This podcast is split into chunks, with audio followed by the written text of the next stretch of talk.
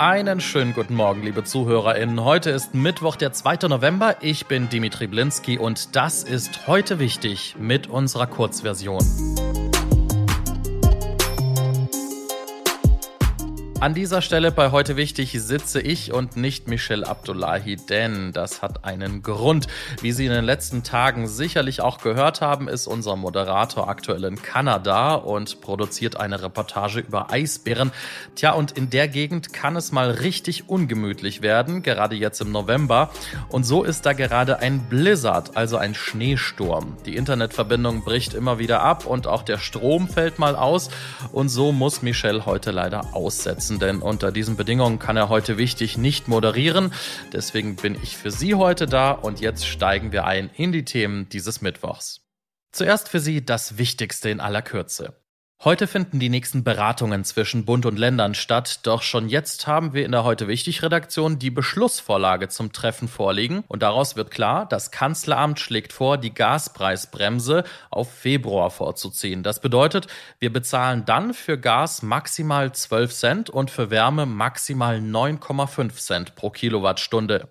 Zum Vergleich, aktuell ist es fast das Doppelte. Im Dezember soll es außerdem eine Sonderzahlung für alle geben. Der Bund bezahlt dann einmal für alle Bürgerinnen die Gas- und Fernwärme. Vereine und Kultureinrichtungen sollen ebenfalls Unterstützung bekommen.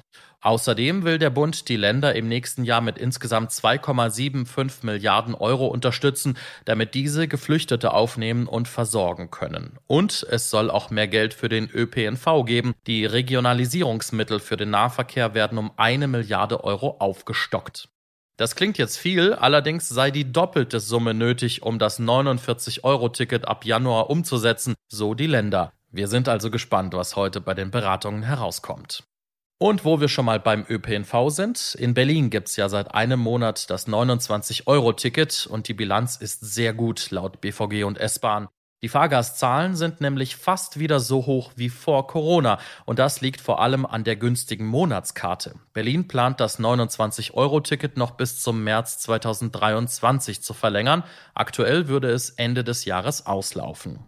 Und dann schauen wir noch in die USA. Dort hat John Roberts, Richter am obersten Gerichtshof, vorübergehend untersagt, dass die Steuererklärung von Ex-Präsident Donald Trump herausgegeben wird. Der Wunsch nach Herausgabe sei politisch motiviert.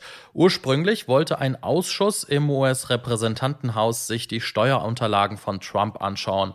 KritikerInnen vermuten nämlich, Trump habe etwas zu verbergen. Normalerweise veröffentlichen US-Präsidentschaftskandidaten noch während des Wahlkampfs ihre Steuerunterlagen. Trump hatte dies aber nicht getan, auch nicht, nachdem er ins Weiße Haus eingezogen ist. Ja, der gute alte 8-Stunden-Arbeitstag, der ist auch schon 100 Jahre alt und eigentlich wollten ihn die Gewerkschaften schon viel früher mal abschaffen, aber er ist immer noch da.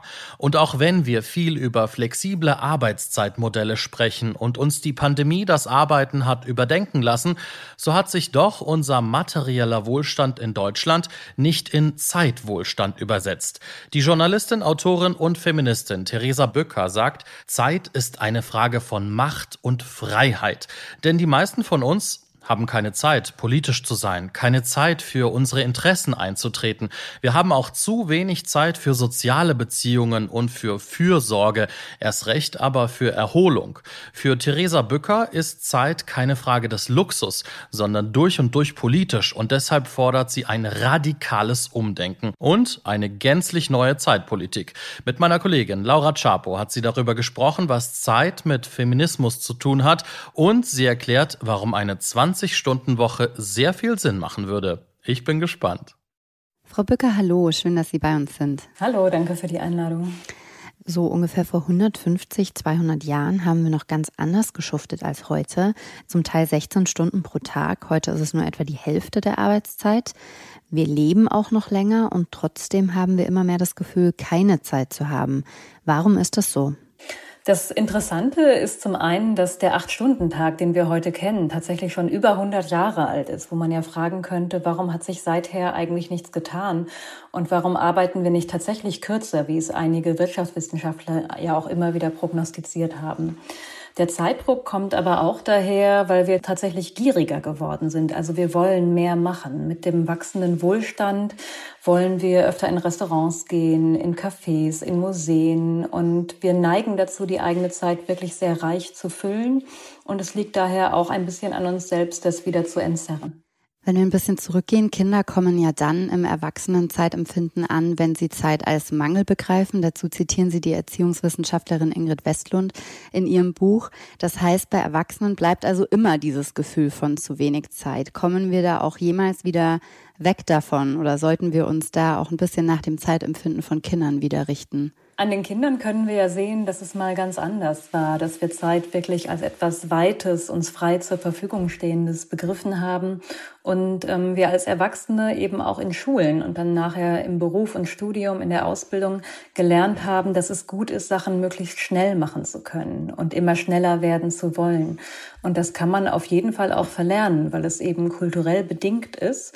Und mein Buch ist eben ein Plädoyer dafür zu erkennen, dass, dass diese Kultur des Zeitdrucks und sich hetzen zu müssen, dass das eine gesellschaftliche Entscheidung ist und dass man sich dagegen wehren kann und auch politisch darüber äh, verhandeln, dass wir durchaus anders leben könnten. In dem Kontext haben Sie auch aufgeführt, dass Mädchen schneller das Gefühl haben, zu wenig Zeit zu haben. Ihr Buch ist auch ein feministisches Plädoyer. Inwiefern gibt es bei der Zeit eine soziale Ungleichheit zwischen Mann und Frau? Das Forschungsergebnis, dass Mädchen Zeitmangel früher erleben, das hat mich wirklich überrascht. Und daran kann man ganz gut erkennen, dass offenbar Mädchen ihre Umwelt schon anders beobachten, vielleicht mehr Perfektionsdruck auch schon mitbekommen und das durchaus an ihren Müttern beobachten, mhm. weil man weiß auch aus der Freizeitforschung, dass Mädchen ihr Freizeitverhalten von den Müttern lernen, mehr als von den Vätern und Mütter auch tatsächlich, das kann man an Daten für Deutschland sehen, am Tag insgesamt durchschnittlich länger arbeiten, als Väter es tun, weil sie eben häufig die berufliche Arbeit und die Arbeit zu Hause kombinieren und dann eben auch Kinder sehen, Mama ist die ganze Zeit am Machen, jetzt kocht sie, jetzt räumt sie auf. Mhm. Und obwohl wir uns als sehr modernes Land verstehen, es da eben noch eine starke Arbeitsteilung gibt und Frauen und Mütter auch höhere Stresslevel als Männer haben. Also das ist ein Aspekt, mhm. wo wir in der Gleichberechtigung noch nicht so weit sind, aber uns auch darum kümmern sollten. Frauen übernehmen in der Gesellschaft viel mehr von dieser unbezahlten Care-Arbeit als Männer. Ähm, was ist Care-Arbeit eigentlich und lässt sich das ändern? Also wollen Männer auch diese Arbeit überhaupt übernehmen? Care-Arbeit ist ein neuerer Begriff, den man ganz einfach auch als Fürsorgearbeit übersetzen könnte. Und wir haben in der Gesellschaft lange diese geschlechtsspezifische Arbeitsteilung gehabt, besonders in Westdeutschland. Äh, dass wir eben ein Alleiernährermodell hatten. Typischerweise der Mann ging in Vollzeit arbeiten, die Frau hat sich dann zu Hause um alles gekümmert. Das ist ein bisschen aufgeweicht. Wir haben heute das sogenannte modernisierte äh, Ernährermodell. Das heißt, Männer arbeiten immer noch Vollzeit und Frauen arbeiten häufig in Teilzeit. Das ist das häufigste Modell in Deutschland. Die wenigsten Paare arbeiten beide Teilzeit oder beide in Vollzeit. Aber insgesamt ist dadurch die Arbeitslast in den Familien gestiegen und Familien sind gestresster. Mhm. Und dass Frauen weniger in bezahlten Berufen arbeiten und nach wie vor mehr Arbeit zu Hause übernehmen, führt einfach dazu, dass sie weniger Geld zur Verfügung haben, dann auch weniger Geld haben, wenn sie sich trennen oder häufiger in Altersarmut rutschen. Und da wäre die erste Veränderung, die man herbeiführen könnte, einfach sehr viel partnerschaftlicher zu leben und sich eben auch die unbezahlte Arbeit zu Hause mehr zu teilen. Mhm. Und deswegen würde ich immer mich dafür aussprechen und eben auch mal die Männer adressieren und sagen, reduziert doch auf 35 oder 30 Stunden und übernehmt euren Anteil zu Hause, weil dann ist eben beides fairer verteilt, die Kindererziehung und die bezahlte Arbeit. Vielen Dank an Theresa Bücker und meine Kollegin Laura. Ohren auf.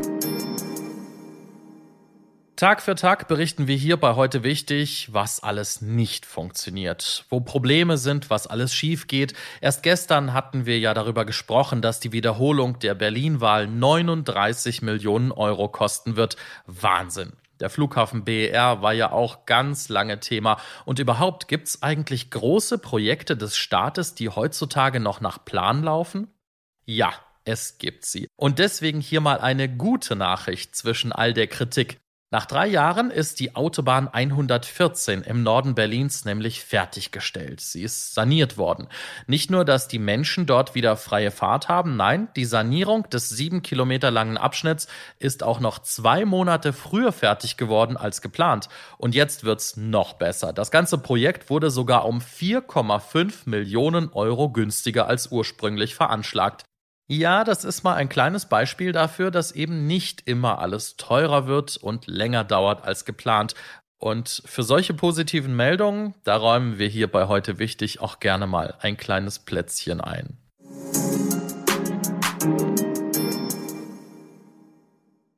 Das war's mit heute wichtig in der Kurzversion. Das gesamte Interview mit Theresa Bücker hören Sie natürlich in unserer Langversion. Es lohnt sich auf jeden Fall.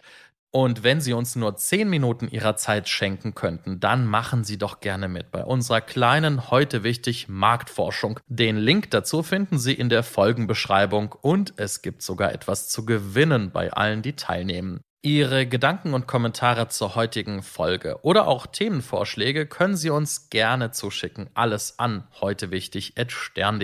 Morgen ab 5 Uhr ist hoffentlich wieder Michelle Abdullahi für Sie da. Jetzt wünsche ich Ihnen einen ganz tollen Mittwoch. Ihr Dimitri Blinski.